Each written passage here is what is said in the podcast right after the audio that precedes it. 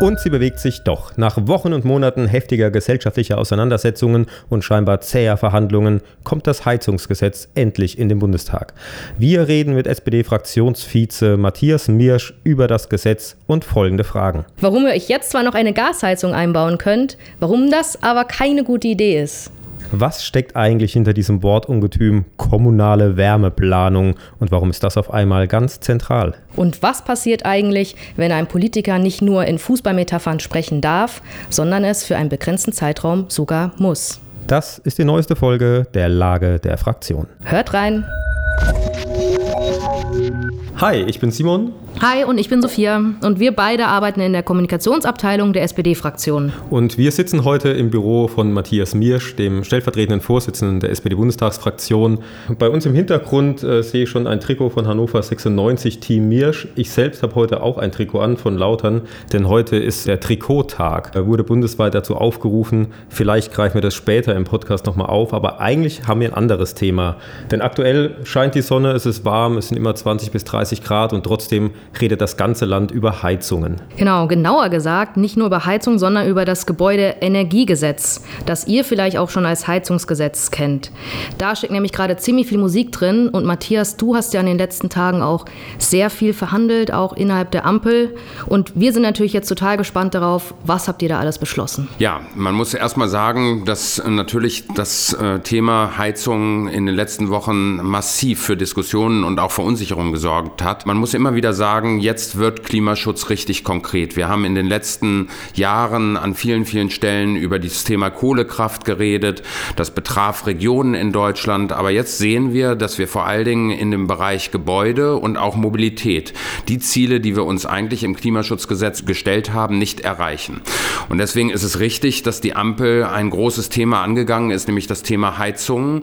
Wir müssen hier umstellen, weil wir 2045 am Ende ja klimaneutral sein wollen. Das heißt, wir müssen dort die Heizung so umgestellt haben, dass kein CO2 mehr in die Atmosphäre abgegeben wird. Und das ist ein Riesenthema. Und äh, es gab jetzt vor wenigen Wochen einen Gesetzentwurf und dieser Gesetzentwurf wurde in der Öffentlichkeit natürlich ganz, ganz unterschiedlich interpretiert. Viele Leute hatten den Eindruck, dass jemand in den Keller kommt und die Heizung rausreißt. Und deswegen ist es richtig und wichtig gewesen, dass wir jetzt in den Ampelfraktionen lange beraten haben, sehr, sehr intensiv und hoffentlich jetzt auch die erste Lesung dieses Gesetzes im Bundestag machen, damit wir dann eben noch vor der Sommerpause hoffentlich dieses Heizungsgesetz verabschieden können. Was haben wir gemacht? Es geht im Wesentlichen um vier Punkte. Wir haben erstmal die Frage uns gestellt, wann beginnen bestimmte Verpflichtungen der Leute, zum Beispiel, wenn sie sich eine Heizung neu anschaffen. Es geht zum großen Teil nicht darum, dass man in irgendeiner Form im Bestand eingreift, sondern es geht vor allen Dingen darum, Beispielsweise die Heizung geht kaputt. Welche Möglichkeiten der Neuanschaffung habe ich dann noch? Und wir haben als zentrales Momentum, und das ist eine maßgebliche Änderung, die kommunale Wärmeplanung als die betrachtet, von der aus dann ganz viele Rechtsfolgen sich ergeben. Das heißt, die Kommune muss sich überlegen, wie sie die Wärme bis 45 umstellt. Darf ich vielleicht ganz kurz reingrätschen, weil ich glaube, wir müssen den Begriff der kommunalen Wärmeplanung einmal hier klarziehen, was, was das genau bedeutet. Genau, wir haben also in Deutschland ja die Städte und Gemeinden als eine wichtige politische Ebene und wir sagen jetzt, und das ist sehr, sehr unterschiedlich augenblicklich in Deutschland praktiziert, dass das die Einheit ist, die uns eigentlich die Gewähr geben muss als Gesellschaft, zu sagen, wie können wir in dieser Region, in dieser Stadt, in diesem Dorf aber auch, wie können wir diese Erfüllung des Klimaschutzgesetzes, dass wir 2045 klimaneutral im Heizungsbereich sein wollen, wie kriegen wir das tatsächlich hin? Das heißt, welche Netze beispielsweise brauchen wir? Setzen wir auf Fernwärme? Setzen wir auf Biogas? Setzen wir auf die Frage von Wärmepumpen? Dieses muss vor Ort entschieden werden und dann muss das auch Wirkungen auf die Bürgerinnen und Bürger haben. Der bisherige Entwurf geht eher davon, von der Loslösung dieser kommunalen Wärmeplanung aus und da haben wir gesagt, das geht so nicht. Die Leute brauchen eine Form von Sicherheit, wenn sie da investieren und das geht nur, wenn man eben vor Ort sich auch darüber darüber Gedanken macht, beispielsweise, welche Netze brauchen wir in Zukunft. Also Sinn dessen ist, wenn ich es richtig verstanden habe, dass ich mir jetzt beispielsweise nicht irgendwie Solarpanels oder das versuche über Solar- oder Wärmepumpe selbst mache und in zehn Jahren kriege ich aber eigentlich einen Fernwärmeanschluss durch meine Kommune. Also das wird jetzt zusammengedacht, dass genau. gerade das nicht passiert. Genau das ist der Punkt. Punkt, äh, wenngleich die Lebenswirklichkeiten in Deutschland ja ganz, ganz unterschiedlich sind. Wir haben das äh, freistehende Einfamilienhaus, wo ich natürlich äh, viele Möglichkeiten habe, wo ich möglicherweise auch nicht die Alternative irgendwann sehen kann, dass ich eine Fernwärme, einen Fernwärmeanschluss bekomme. Aber wir haben zum Beispiel die, in den Ballungsräumen die Situation, wo auf Gas nach wie vor gesetzt wird, wo das Thema Fernwärme eine große Rolle spielen wird oder aber auch das, große, das Thema Großwärmepumpe. Nur jetzt loszugehen und auf irgendwas zu setzen, ohne dass ich eigentlich weiß, wie die Konzeption aussieht, das ist nicht sinnvoll. Natürlich, wenn die Heizung kaputt ist, werde ich mir überlegen müssen, was ich tue. Deswegen werden wir, glaube ich, auch in vielen Bereichen sowas wie Mietmodelle, Leasingmodelle im Heizungssystem bekommen. Und wir haben auch Kommunen, die schon eine kommunale Wärmeplanung haben. Aber prinzipiell war es uns ganz wichtig, diese beiden Gedanken, die beiden Stränge, die Kommune vor Ort und die individuelle Entscheidung miteinander zu verbinden, um Sicherheit zu geben. Und das trifft auch für alle Kommunen zu. Also ich kann mir als Bürger in sicher sein, ich, in meiner Kommune kriege ich so in den nächsten sag mir vielleicht gleich noch einen Zeithorizont dazu, eine Übersicht, wann ich mit, einer, mit einem Anschluss rechnen kann oder wann nicht. Das ist unsere feste Absicht. Die bisherigen Entwürfe in der Regierung sahen vor, dass man nur Kommunen adressiert über 10.000 Einwohner.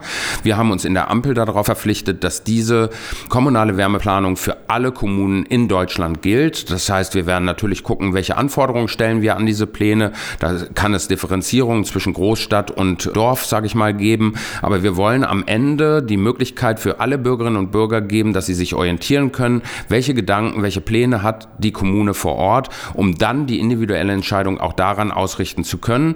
Und wir werden wahrscheinlich bis zum Jahre 28, das ist die Zielmarke, die wir uns jetzt gesetzt haben, da sagen wir, wir streben an, weil zurzeit das Bauministerium mit den Kommunen zusammen eine Anhörung durchführt und wir uns Erkenntnisse auch nochmal davon erwarten, wie schnell das tatsächlich flächendeckend passieren kann. Wie gesagt, wir haben einzelne Bund Bundesländer schon, die ihre Kommunen verpflichtet haben bereits. Aber wir haben eben auch Ecken in Deutschland, wo das noch gar nicht passiert ist. Ich gehe mal davon aus, das Jahr 28 für eine deutschlandweite kommunale Wärmeplanung ist realistisch. In der Debatte hatte man ja so ein bisschen den Eindruck, zukünftig hat man eigentlich nur noch die Auswahl zwischen Wärmepumpen oder Gasheizungen. Welche Optionen haben die Bürgerinnen und Bürger denn überhaupt? Ja, das ist immer das Problem an vielen Stellen in der politischen Debatte, auch wenn es um Energiepolitik geht. Wir haben verschiedene Denkschulen in Deutschland. Und häufig wird immer von der einen Seite propagiert, das ist jetzt die Lösung für alles. Dieses Denken war sehr stark auch im Bundeswirtschaftsministerium, wo man aus meiner Sicht jedenfalls sehr klar das Thema Wärmepumpe adressiert hat, dass das die Lösung ist. Die Wärmepumpe wird garantiert eine ganz wichtige Rolle in Deutschland spielen, aber wir müssen einfach attestieren, dass es daneben ganz, ganz viele andere Möglichkeiten gibt, die sowohl auch dem Anspruch auf Klimaschutz, aber eben auch auf Effizienz etc. durchaus Rechnung tragen.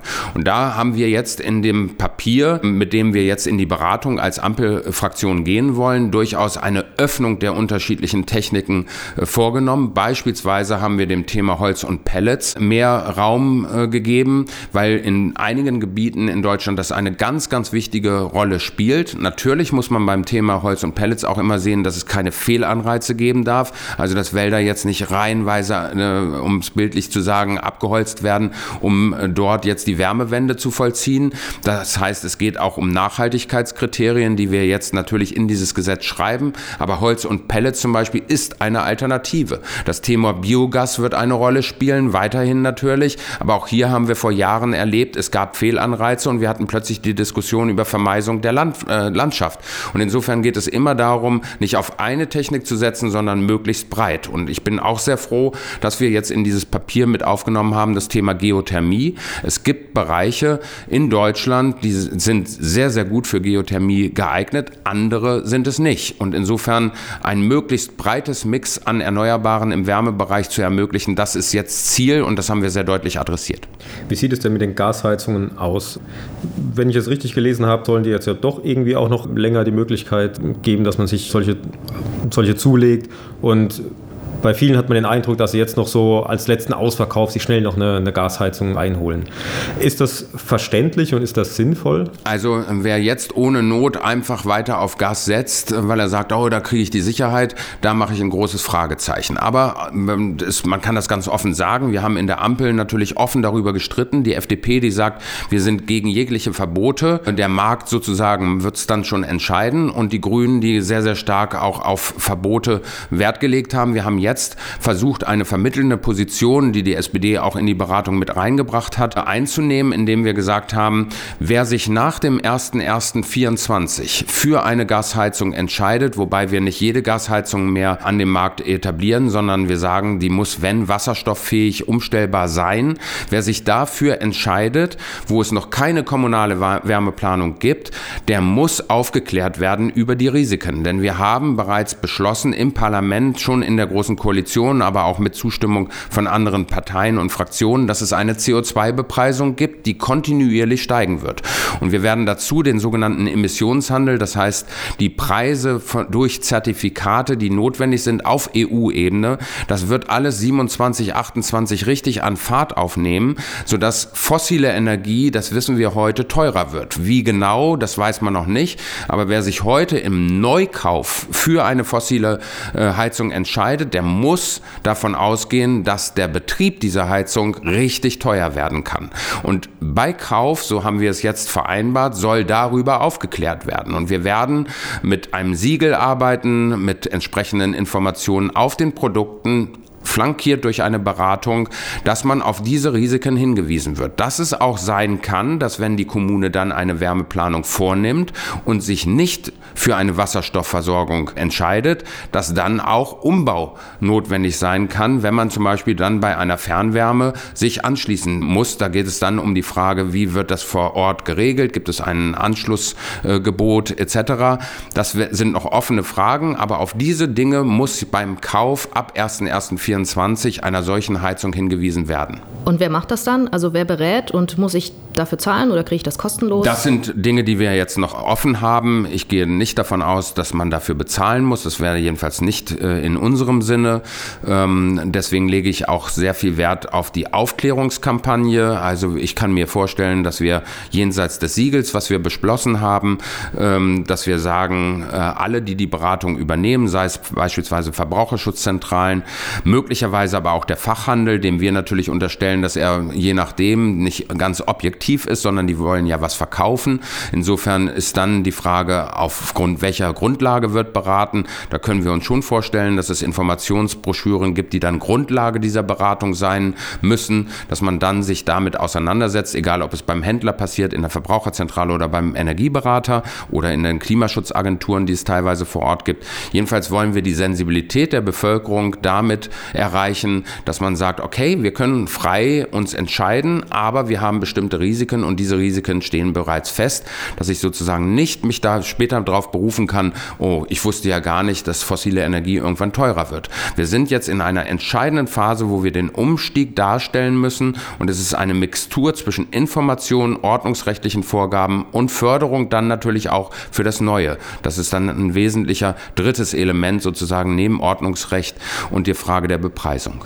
Also kurz nochmal zusammengefasst, wenn ich das richtig verstehe, würdest du sagen, jetzt sich eine Gasheizung zuzulegen, heißt eigentlich, dass man mittelfristig, langfristig eigentlich eher draufzahlt im Vergleich zu anderen man, man muss auf alle Fälle heute sehen, dass wir in der Situation sind, dass es eine Bepreisung von CO2 gibt, die kontinuierlich ansteigen wird und man muss damit rechnen, dass vielleicht die Anschaffungskosten günstiger sind, aber zukünftig die Betriebsmittel teurer werden. Und natürlich ist es so, dass es nicht alle in allen Gebieten locker jetzt mal auf ein neues Heizungssystem umsteigen können.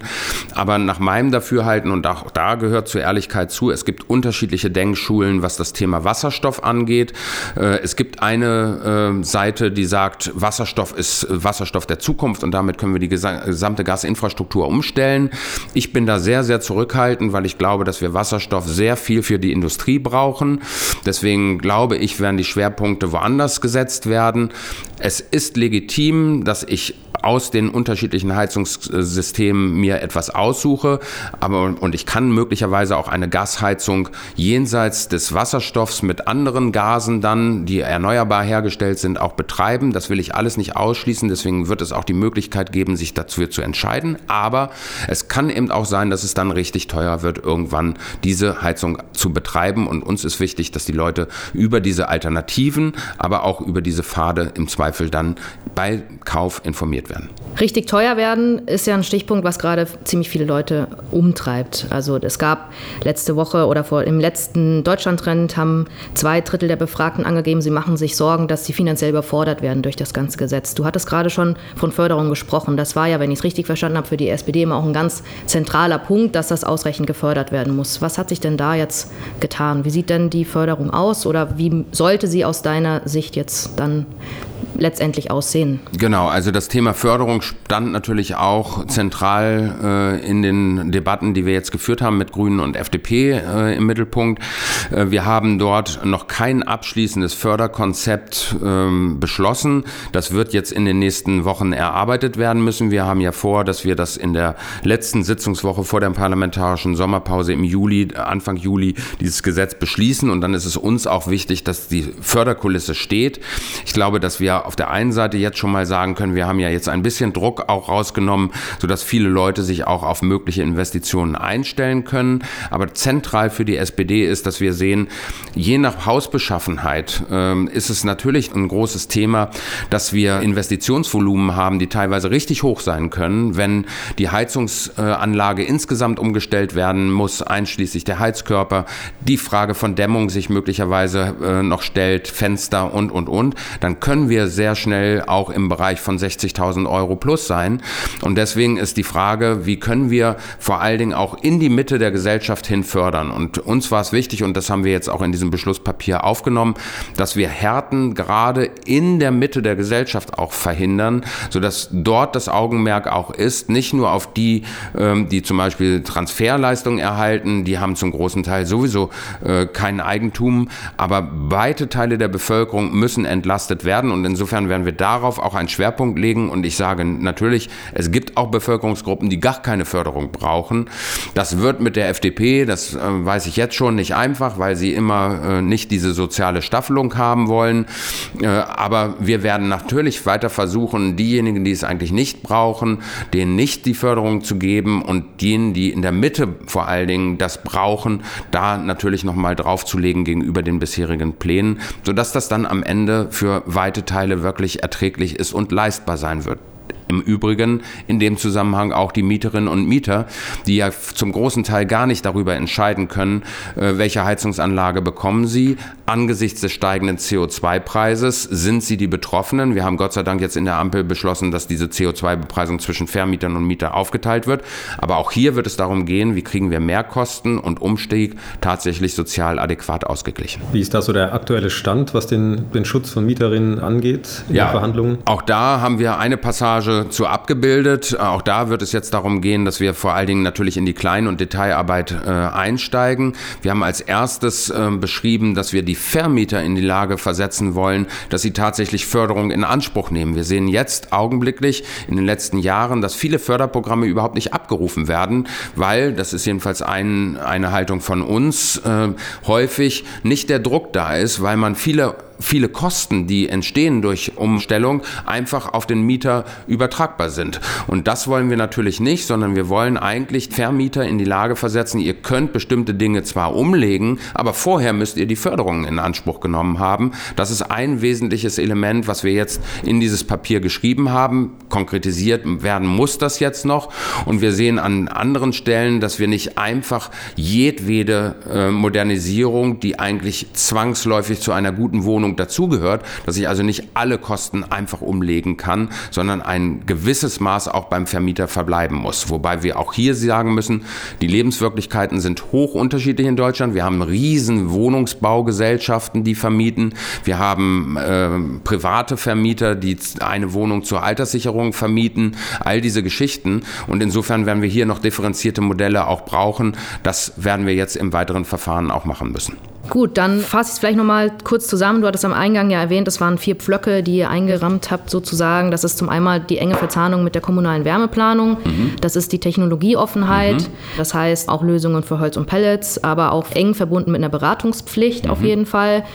Es wird Schutz für MieterInnen geben. Das wird mhm. jetzt in den nächsten Wochen noch ähm, ausgearbeitet werden und ganz zentral die Förderung. So ist es. So gehen wir jetzt weiter. Genau, das sind die zentralen Punkte. Und natürlich, wie es immer im Politischen ist, wir haben jetzt sehr stark gerungen gerungen um Wege, wir haben Dinge vereinbart, aber teilweise müssen sie natürlich ausgeführt werden. Ich mache jetzt noch mal ein Beispiel, beispielsweise die Neubauten. Da werden wir die Frage uns stellen müssen, welche Anforderungen haben wir? Da sprechen wir von Neubaugebieten im Moment im äh, Beschlusspapier, weil wir sagen, da wo ein neues, neu, ein neues Gebiet geplant wird, da kann ich die Infrastruktur der Zukunft schon locker realisieren. Während ich, wenn ich einen Neubau habe in einem Bestandgebiet, wo beispielsweise eine Gasleitung liegt, ist es so einfach nicht, jemanden dazu zu zwingen, äh, auf eine ganz andere Technik umzusteigen. Deswegen werden wir hier auch noch weiter in dieser Koalition jetzt im Gesetzgebungsverfahren beraten. Aber am Ende muss es dann ein sehr konkretes Gesetz sein. Insofern ist es eine Vorklärung dieser vier Punkte, aber keine abschließende. Und wir werden, das fürchte ich schon, auch an der einen oder anderen Stelle noch kräftig diskutieren müssen in der Ampel. Aber wir haben jetzt, finde ich, gut bewiesen, dass wir uns auch zu Beschlüssen durchringen können. Und deswegen bin ich guten Mutes, dass uns das gelingt. Warum ist das Heizungsthema eigentlich so groß geworden? Also welche Rolle spielt denn diese ganze Thematik beim Klimaschutz? Wie viel macht da der Gebäudesektor überhaupt aus? Also ich glaube schon, dass man immer wieder sagen muss, wir haben ähm, eine politische Diskussion, wo 80 Prozent plus der Leute alle sagen, wir sind für Klimaschutz. Aber wenn es konkret wird, dann haben wir das große Problem, dass man sagt, bitte noch nicht bei mir. Und das Heizungsthema hat so eine große Bedeutung erlangt, weil natürlich plötzlich ein Bereich adressiert worden ist, der jeden in irgendeiner Form mittelbar, unmittelbar betrifft. Und äh, wir sehen, dass natürlich der Gebäudebereich neben dem Industriebereich, neben dem Mobilitätsbereich, neben anderen wie Landwirtschaft einer der zentralen Bereiche ist, um den es geht, wenn wir Klimaschutz tatsächlich effektiv betreiben müssen. Und wir sehen aufgrund des Klimaschutzes, wo wir uns die einzelnen Sektoren ja angucken, dass wir einen sehr, sehr großen CO2-Fußabdruck im Wärmebereich haben, den wir jährlich mit Minderungszielen im Gesetz versehen haben. Und wir sehen, dass wir die letzten Jahre in diesen Bereichen neben Mobilität vor allen Dingen unsere Ziele nicht erreicht haben. Und deswegen müssen wir umsteuern. Und deswegen geht es darum, eben jetzt in diese Planung mit einzusteigen, weil man muss sehen, ein Lebenszyklus einer Heizung beträgt 20 Jahre plus. Wir sind jetzt im Jahre 2023 und wir sagen, wir wollen 2045 null auf null CO2-Emissionen zurückgehen. Das heißt, das ist ein sehr begrenzter Zeitraum von 22 Jahren, wo wir diese Umwandlung der Heizungssysteme in Deutschland hinbekommen müssen. Ist das noch zu schaffen oder ist das jetzt schon eigentlich der Zug schon abgefahren? Nein, ich glaube, das ist zu schaffen und ich bin mir sehr, sehr sicher, ähm, ich, ich hätte mir das gewünscht, dass wir in der Großen Koalition bei diesen Themen schon viel, viel weiter gekommen wären. Äh, das ist damals mit CDU, CSU nicht durchsetzbar gewesen. Äh, aber wir werden jetzt, glaube ich, auch aufgrund dieser äh, Problematik oder auch aufgrund der Sensibilität und der Gesetzgebung ähm, erreichen und erleben, dass sich auch nochmal von der Technik ganz, ganz viele Entwicklungen ergeben werden, wo man erstmal nicht sicher war von deutschen Entwicklern, ist das jetzt eigentlich ernst gemeint? Wir haben das im Bereich der Erneuerbaren ja auch gesehen, wie beispielsweise bei diesem fatalen Beschluss, als die Atomkraftwerke verlängert werden sollten, der gesamte Solarindustrie in die Binsen gegangen ist, vieles äh, abwanderte nach China. Wir werden jetzt im Heizungssektor erleben, dass wir Innovationen bekommen, dass wir auch, das zeigt ja die Firma Fissmann, äh, natürlich ähm, auch nochmal neue Investoren mit hinzunehmen müssen, um auch Kapazitäten aufzubauen. Und insofern wird dann sich eine ganze Menge ergeben. Und ich glaube, ja, es ist nach wie vor auch zu erreichen. Aber es zeigt, wenn Klimaschutz abstrakt äh, gestaltet wird, dann sind alle dahinter. Aber, und das ist mein Appell eben auch an alle Aktivistinnen und Aktivisten, die natürlich jetzt auch teilweise schon kritisieren, dauert viel zu lang. Ich muss die technischen Möglichkeiten und auch die gesellschaftspolitischen rückhalten, den muss ich organisieren. Und da sind wir jetzt im Wärmebereich, glaube ich, einen, weiters Schritt, einen weiteren Schritt vorangekommen. Wir würden jetzt gerne mal zur Abwechslung ein kleines Spiel spielen. Das äh, versuchen wir jetzt das erste Mal, gucken mal, ob das funktioniert. Und zwar haben wir am Anfang ja schon darüber geredet, dass hier ein Fußballtrikot äh, hängt, dass ich eins anhabe. Und Fußballmetaphern sind ja aus der Politik gar nicht so richtig wegzudenken. Daher dachten wir, wir greifen das mal offensiv auf. Oh, und spannend.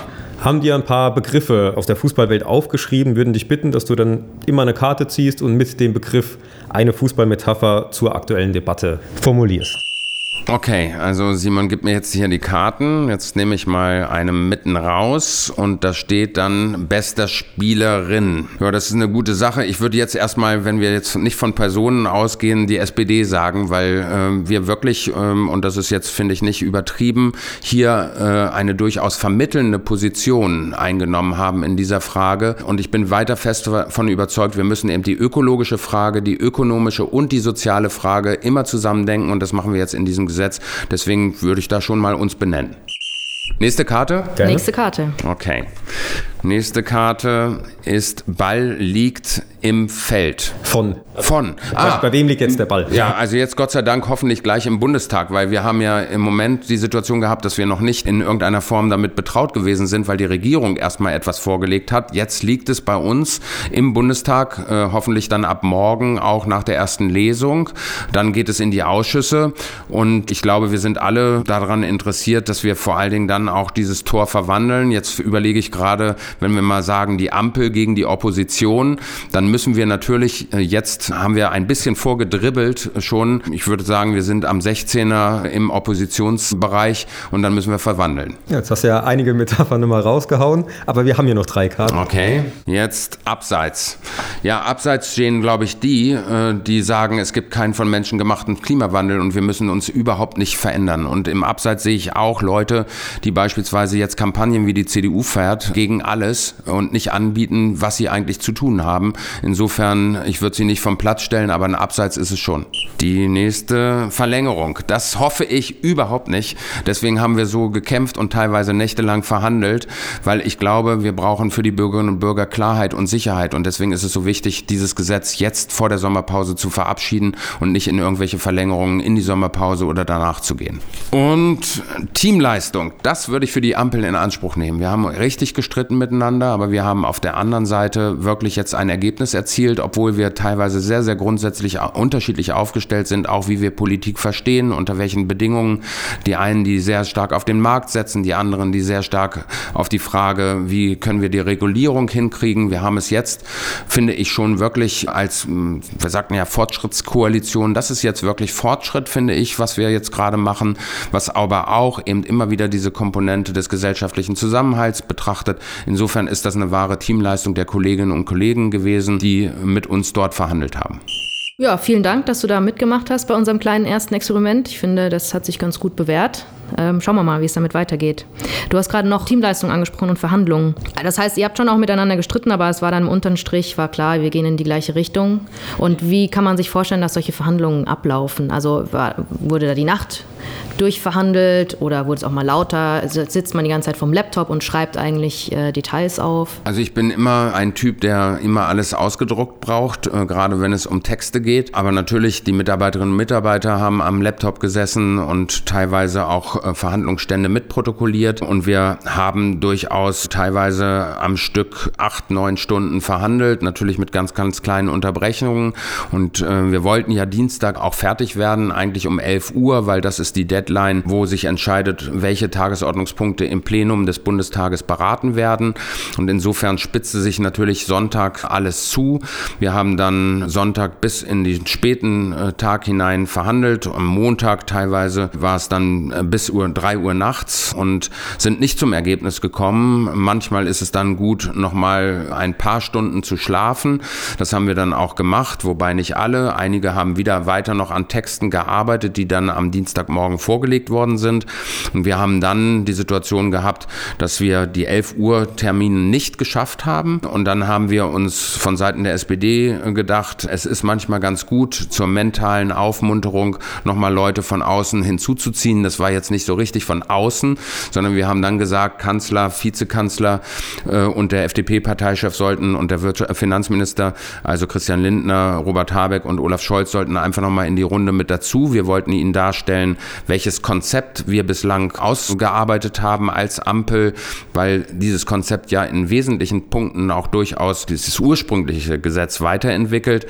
Und wir haben dann aber auch gesagt, wo wir noch die offenen Punkte haben, ohne dass wir jetzt gefragt haben, wohin tendieren Sie? Aber dann haben wir nochmal diesen Sach- und Streitstand erörtert. Dann sind alle drei nochmal in sich gegangen, haben teilweise auch interne Beratungen nochmal gemacht und dann kam es zum Durchbruch und insofern waren wir dann irgendwie Dienstagnachmittag fertig, sodass dann die Fraktionsvorsitzenden um 17.30 Uhr vor die Presse treten konnten. Wenn man so die, die Berichterstattung verfolgt hat, hatte man teilweise den Eindruck, die Ampel war jetzt so kurz vorm Zerreißen bei diesen Verhandlungen und das müssen mega anstrengende Verhandlungen gewesen sein. Jetzt bist du ja selbst Teil des Verhandlungsteams gewesen, hast aber auch schon früher an anderen Verhandlungen teilgenommen, in der GroKo beispielsweise. Wie ist denn da so dein, dein Vergleich und deine Einschätzung, wenn man das mal so gegenüberstellt? War das jetzt wirklich die Zerreißprobe und wie war so die, die Stimmung die ganze Zeit? Nein, also ich würde immer sagen, das war keine Zerreißprobe. Wir standen jetzt nicht am Abgrund, aber es waren teilweise sehr, sehr harte Verhandlungen, wo man merkt, es gibt eben völlig unterschiedliche Herangehensweise, wie ich bestimmte Probleme löse. Und äh, das stellt natürlich Politik immer zur, äh, immer, immer wieder auch vor einer Herausforderung. Manchmal braucht man dann diesen zeitlichen Druck, der jetzt dann mit diesem Dienstag 11 Uhr war, aber es gibt natürlich dann noch Möglichkeiten, trotzdem das Ganze aufzusetzen, sodass es jetzt auch diese Woche geht. Aber es ist eine Dynamik, eine Verhandlungsdynamik, die sich teilweise über Wochen, über Monate vorher anbahnt und dann geht es auf die Zielgerade und dann wird es richtig heftig, dann geht geht es in die Nachtlösung, weil man ja in irgendeiner Form dann vorankommen will. Ja, ich hatte nie das Gefühl, dass man jetzt nicht mehr, äh, beispielsweise eine Partei geht raus aus dem Verhandlungsraum und kommt nicht mehr rein. Das äh, fand ich nie, da habe ich nie die Befürchtung gehabt. Bei der CDU, CSU in der Großen Koalition war das zum großen Teil äh, persönlich, menschlich auch alles immer okay. Hier würde ich jetzt sogar sagen, dass bei den Ampeln die FDP, die Grünen und die SPD menschlich noch näher beieinander sind, wenngleich es immer natürlich Sympathien gibt zu den einzelnen Kollegen, die mehr oder weniger ausgeprägt sind. Das ist natürlich, aber bei der CDU, CSU hatte ich auch nach ganz langen Verhandlungen, da ist auch keiner rausgegangen, aber wir haben dann irgendwann erkennen müssen, wir kommen letztlich nicht zu einer gemeinsamen Lösung. Und dieses Momentum hatte ich noch nie in der Ampel, sondern äh, der Wille ist auch gestern wieder ganz klar gewesen, wir müssen uns verständigen bei allen Defiziten. Und dass das dann nachmittags geklappt hat, äh, das freut mich natürlich sehr, weil äh, wir dann teilweise in der großen Koalition an dem Punkt waren, wo wir einfach den Leuten sagen mussten, dafür stand die SPD, dafür steht CDU, CSU und wir kommen nicht zueinander. Und äh, das ist natürlich in der Politik bei diesen zentralen Fragen fatal, weil alles, was ich nicht regle, schiebe ich auf und dann wird irgendwann die Frage, die ihr eben gestellt habt, 45 ist dann ganz, ganz schnell schnell. Und wenn ich dann die Gesetze nicht habe, um dahin zu kommen, dann werde ich diese Ziele reißen müssen. Und das ist dann nicht die Verantwortung, die wir als Politikerinnen tragen. Und deswegen bin ich froh, dass es gestern so ausgegangen ist. Ich würde vielleicht als letzten inhaltlichen Punkt nochmal auf das Thema Kommunikation und gesellschaftliche Debatten zu sprechen kommen. Du hast ja gerade schon gesagt, es wurde intern bestritten, aber man geht in die gleiche Richtung. Vor allen Dingen kriegt man sehr viel Gegenwind von der Opposition, die versuchen das irgendwie für sich auszunutzen. Dann die Parteien, die noch weiter rechts sind, wie die AfD beispielsweise, die machen macht da ganz gezielt mit Stimmung und versucht davon zu profitieren. Was macht sowas mit dir und wie glaubst du, muss man dem begegnen, auch jetzt in der weiteren Kommunikation, um dem nicht so viel Raum zu lassen? Ich glaube, es gibt nur ein Mittel, dass man so transparent wie möglich und empathisch auch äh, gegenüber Sorgen etc. auftritt und äh, versucht auch Antworten als Politiker zu formulieren. Das habe ich schon erlebt, natürlich im Bereich zum Beispiel des Kohleausstiegs, wo äh, Leute in der Lausitz mich ausgepfiffen haben, weil sie überhaupt nicht verstanden verstanden haben, warum man das Ganze macht und andere Kohlekraftwerke in anderen Ländern weiterlaufen. Ich bin bei dem Kohleausstieg von 20.000 Leuten bei der Greenpeace-Diskussion und Demonstration ausgepfiffen worden, weil äh, sie nicht verstanden haben, warum wir noch bis 35, 38 warten. Das ist etwas, was natürlich, was man als Politiker nicht einfach so abperlen lässt. Umso mehr, finde ich, ist dann der Ansporn, Wege zu finden, die diese Position miteinander vermittelnd in irgendeiner Form vereinigen. Das ist uns, finde ich, beim Kohleausstieg dann ganz gut gelungen, weil wir in den Regionen jetzt massiv Strukturmittel beispielsweise einsetzen. Und genau das Gleiche gilt jetzt wieder beim Heizungsbereich, dass ich also Menschen sage, wir wollen, wie ihr ja auch, alle Klimaschutz machen, aber wir lassen euch jetzt nicht alleine, sondern es gibt Daten, es gibt Fristen, auf die man sich einstellen kann, es gibt kollektive Planungen, dass ich nicht alleine bin als Bürger und überlegen muss, wie kann ich diesen Umstieg bei mir in meinen eigenen vier Wänden hinkriegen und es gibt Fördermöglichkeiten, die mir diesen Umstieg auch in angemessener Frist ermöglichen. Das ist das Empathische, aber wir müssen sehen und das ist ehrlicherweise auch für mich etwas, es macht mir keine Sorgen, aber ich sehe seit vielen, vielen Jahren, dass das eine Riesenherausforderung für die Gesellschaft sein wird, wenn wir Klimaschutz jetzt bis 45 tatsächlich so gestalten, dass wir klimaneutral wirtschaften. Denn die Ängste sind ja auch nicht nur äh, Ängste, sondern es sind auch Fragen, wie verändere ich Dinge. Also alleine, dass die Fahrspuren in Städten sich verändern und man plötzlich bestimmte Stadtteile oder Straßen sperrt, sorgt teilweise vor Ort zu massiven Diskussionen. So, und ich muss diese Diskussion aber in irgendeiner Form führen, wenn ich beispielsweise Mobilität verändern will. Und das ist eine, ich will nicht sagen Zerreißprobe für die Gesellschaft, aber es ist viel mehr als das, was abstrakt in Talkshows teilweise, wenn es um Erreichen der Klimaziele diskutiert wird. Und es ärgert mich dann auch, wenn teilweise Aktivistinnen und Aktivisten auf der einen Seite sagen, das, das reicht alles nicht, das ist ein Päckchen und wie auch immer hatten wir ja alles diese Debatten. Ja, man muss kritisiert werden können, wenn man politische Verantwortung trägt. Aber ich erwarte von allen, dass sie auch die Empathie aufbringen. Was bedeutet das für Gesellschaft? Gesellschaft und muss man nicht Menschen mitnehmen. Das darf nicht dazu führen, dass wir nichts tun. Aber ich erwarte von dieser Seite auch mehr Empathie gegenüber gesellschaftspolitischen Zusammenhängen. Und natürlich gibt es dann die, die wirklich verantwortungslos sagen, ja, wir müssen gar nichts tun. Und daraus erwächst natürlich oder kann erwachsen auch Gegenbewegungen. Das sehen wir ja teilweise auch in anderen Ländern, Stichwort Gelbwesten und, und, und. Das hatten wir alles. Und da müssen wir sehr, sehr aufpassen als Politikerin. Und für mich ist das eher Ansporn, weil wir haben diesen Planeten nur. Wir müssen das als Gesellschaft leisten und daran mitzuwirken ist für mich eine große Ehre, aber eben auch eine große Verantwortung und ich sehe die Risiken durchaus, die mit Populisten teilweise äh, Einzug erhalten, wenn wir die, auf die Sorgen nicht ausreichend Antworten geben. Wagen wir zum Schluss nochmal einen Ausblick, wie geht es denn jetzt weiter? Wie geht es mit diesem Gesetzentwurf weiter, aber auch generell mit dem Klimaschutz und gerade auch mit Blick auf die gesellschaftlichen Debatten und wie, wie da die Stimmungen sind?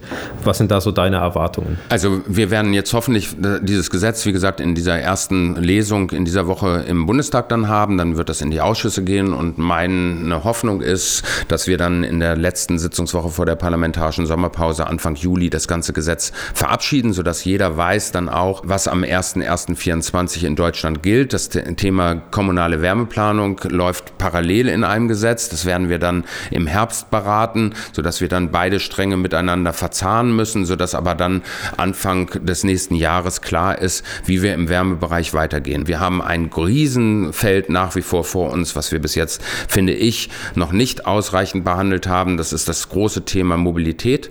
Da haben wir jetzt zwar mit dem 49-Euro-Ticket einen wichtigen Mosaikstein gesetzt, wo wir öffentlichen Personennahverkehr stärken. Allerdings sehen wir, dass natürlich in der Fläche teilweise, wo der ÖPNV nicht ausreichend da ist, da bringt das 49-Euro-Ticket nicht das. Das heißt, wir müssen dort noch viel, viel mehr in Infrastruktur der Zukunft investieren. Deswegen glaube ich, wird es um den Mobilitätssektor vor allen Dingen im Herbst gehen müssen. Das beinhaltet auch die großen Themen, dass wir Planung und Genehmigung von Infrastrukturprojekten beschleunigen. All das hängt zusammen und das müssen wir im Herbst in dieser Ampelkoalition klären. Dann ist das große Thema erneuerbare Energien. Wir brauchen ja, wir reden immer über jetzt Heizungssysteme, aber das Entscheidende wird ja sein, mit welchen Energiequellen werden diese erneuerbaren Systeme dann bestückt. Und da haben wir jetzt in der Ampel vieles, vieles gemacht, aber es reicht noch nicht aus. Teilweise ist es noch viel zu großer bürokratischer Aufwand, wenn ich beispielsweise eine Solaranlage mir installieren will, wenn Mieterinnen und Mieter von Erneuerbaren profitieren wollen. Wir sehen jetzt bei Windkraft geht es voran, aber auch da müssen wir noch ordentlichen Rückenwind weiter organisieren. Und dann geht es nochmal, und das ist ja jetzt auch in aller Munde, die Debatte um das Klimaschutzgesetz. Das ist sozusagen die Grundbasis, wie wir Klimaschutz in der Politik organisieren, in dieser Regierung. Wie kriegen wir den Druck nach wie vor gegenüber der Regierung hin, aber wie kriegen wir auch die realistische Betrachtung, dass man beispielsweise jetzt beim Wärmebereich sieht, wir können nicht einfach schemamäßig sagen, im Jahre 2026 haben wir so und so viele Tonnen eingespart. Wir haben Konzepte, die erst 29 fortfolgende wirken. Insofern müssen wir gucken, wie kriegen wir das miteinander verrechnet, sodass am Ende aber das Klimaschutzziel nicht in Frage gestellt wird. Deswegen wird es auch da um diese Debatte gehen. Also wir haben eine Menge noch vor uns in dieser Ampel, äh, was Klimaschutz angeht. Und wir haben im Moment jetzt diese Debatte nur national geführt. Wir werden auf europäischer Ebene Debatten bekommen, beispielsweise auch über Gebäudesanierung, über Dämmung von Gebäuden, über die Frage, welche Produkte dürfen zukünftig nur noch am Markt mit welchen Effizienzkriterien beispielsweise behandelt werden. Und wir werden das große Thema Vereinte Nationen, also die Welt, betrachten müssen. Wir haben im Moment jetzt Blockbildungen, leider aufgrund des schrecklichen Krieges in der Ukraine, die massive Auswirkungen haben können, jedenfalls auf gemeinsamen internationalen Klimaschutz. Das ist ganz wichtig, was Olaf Scholz jetzt angefangen hat, dass wir Allianzen bilden, auch mit Staaten, die beispielsweise augenblicklich eher in Richtung Russland tendieren, also beispielsweise Südafrika, aber auch zum Beispiel die Brasilianer mit ins Boot zu ziehen, um Allianzen zu schmieden für den Klimaschutz, denn da sitzen wir alle im gleichen Boot. Wir können uns das alles nicht leisten, dass das weiter verzögert ist. Insofern, Simon, ist Klimaschutz international, europäisch und national ein Riesenthema auch in den nächsten Monaten und Jahren. Und wir können uns überhaupt nicht zurücklegen, weil wir jetzt ein vielleicht einen Bereich mal richtig gelöst haben. Ja, vielen, vielen Dank, Matthias. Es steht jede Menge an. Wir wussten, glaube ich, schon, warum wir dich heute für diesen Podcast gefragt haben. Vielen Dank für die ganzen Informationen. Kurzfristig, glaube ich, steht jetzt erstmal das Heizungsgesetz an, was jetzt ready für den Bundestag ist, wie wir gehört haben und jetzt als nächstes ausbuchstabiert wird. Ganz wichtig dabei wird die Aufklärung sein. Du hast es erwähnt, dass wir BürgerInnen aufklären, auch über die finanziellen Gefahren, wenn man sich noch eine Gasheizung anschafft. Und Heizungen wird es dann künftig nur noch mit äh, Matthias Mirsch-Siegel zu kaufen geben oder wie auch immer dieses Siegel dann aussieht. Aber wir bleiben dran, wir informieren euch weiter. Vielen Dank. Ja, ich danke euch. War eine spannende Diskussion und äh, ich hoffe, dass wir in diesem Rahmen vor allen Dingen dann eben auch zur Aufklärung beitragen, weil augenblicklich ist ja wirklich vieles auch teilweise völlig falsch kolportiert worden. Genau, deswegen haben wir uns auch heute hier zusammengesetzt und diese Podcast-Folge aufgenommen. Danken muss ich und will ich auch unserem Kollegen Mike Reichert, der die Technik wie immer gemacht hat und hier auch ganz fleißig Bilder geschossen hat, damit wir das auch noch weiter kommunizieren können in den sozialen Netzwerken. Da könnt ihr uns übrigens auch folgen auf Instagram, Twitter, Facebook oder auch TikTok. Schaut doch gerne mal vorbei. Und ansonsten empfehlt den Podcast gerne weiter, wenn euch die Folge gefallen hat. Macht's gut und bis zum nächsten Mal. Tschüss. Tschüss.